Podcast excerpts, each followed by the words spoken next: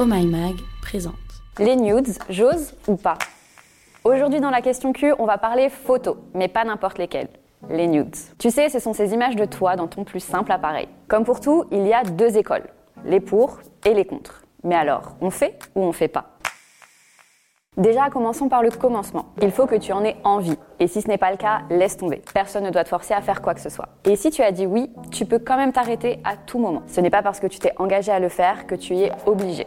Si finalement ça ne te met pas à l'aise, tu peux laisser tomber et c'est ok. Personne n'a le droit de te mettre la pression. Si tu es à l'aise, tu peux t'en donner à cœur joie, mais à une condition que le destinataire soit consentant. On n'envoie des nudes que s'ils sont demandés. Si tu as déjà reçu une dick pic, tu sais combien ce point est crucial. Si tu t'es assuré du consentement du destinataire et que tu es prêt ou prête à franchir le cap, rappelle-toi quand même d'une chose. Envoyer un nude peut comporter des risques. Pourquoi? Parce qu'on ne sait jamais ce qu'il peut se passer. Tu peux très bien envoyer une photo à quelqu'un qui a toute ta confiance, là, maintenant, tout de suite. Mais comme tu n'as pas de boule de cristal, impossible de savoir ce qu'il va se passer. À tout moment, ton lien avec cette personne peut se casser. Et là, tu ne sais pas ce qu'elle pourra faire avec ces images.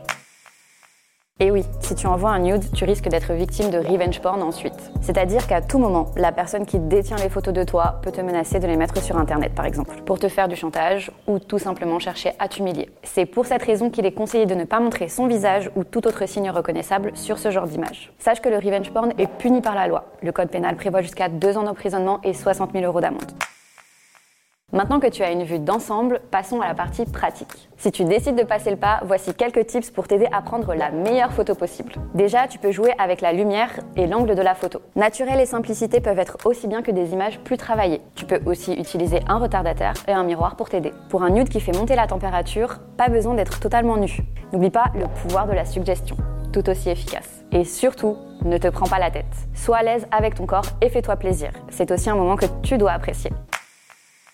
En matière de nudes, il y a plusieurs choses à garder en tête. D'abord, assure-toi du consentement du destinataire. Ensuite, si tu décides de passer le cap, c'est ton choix et là, fais-toi plaisir. C'est un moment que tu dois vraiment kiffer. Pense quand même qu'il y a des risques avec ce genre de photos et que si tu n'as pas envie de les faire, rien ne t'y oblige. Et voilà, c'était la question Q du jour.